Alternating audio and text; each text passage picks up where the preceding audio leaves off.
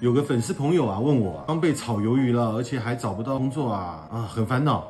你被老板炒鱿鱼这个事情不可怕，可怕的是什么？你找不到工作。刚开始大学毕业出来的时候，如果你需要找工作，我觉得很正常。但是如果啊，你在一个职场混了十年啊，被公司啊开除了，或者是炒了鱿鱼啊，你还要去找工作，那你应该要反思自己。你没有人脉，没有资源，走了之后居然没有同行来挖你。年轻人啊，最宝贵的是什么？是你的时间，你的青春。你大学毕业，你进入这家公司，不要老是想着说啊，为老板努力啊。没有任何人啊，可以在这个公司啊做一辈子的。现在换工作、换行业是一个常态啊。那你应该要在这十年，要不累积你的能力，要不累积你的认知，要不累积你的什么人脉，要不累积你的资源。既没有累积能力，又没有累积认知，又没有累积人脉，又没有累积资源，那你这十年究竟在做什么？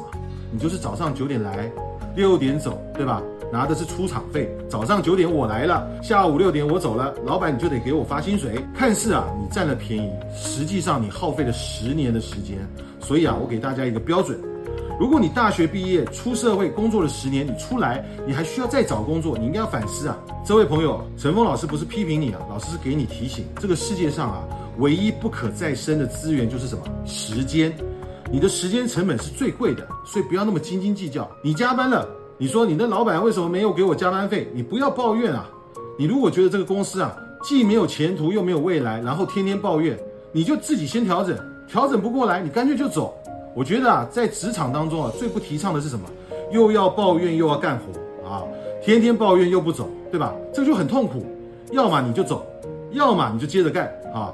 你又不走，又要抱怨，然后呢，边抱怨边工作，痛不痛苦啊？纠不纠结啊？你都是被自己撕裂的嘛。我觉得，在一个职场当中，首先不要抱怨，抱怨消耗的都是自己。要么就做好好的做，要么就走啊。要做就不要抱怨，面对问题解决问题，增长的是自己的能力啊。所以呢，你在这个公司啊，要么收获成长，要么收获能力，要么收获钞票。如果没有收获成长，又没有收获能力，又没有收获呃钞票，那请问你在这里干什么呢？所以你来职场不是来交朋友，不是来混日子啊。你的目标感一定要非常清晰。一个目标感很清晰的人是不会离开这家公司之后找不到工作的。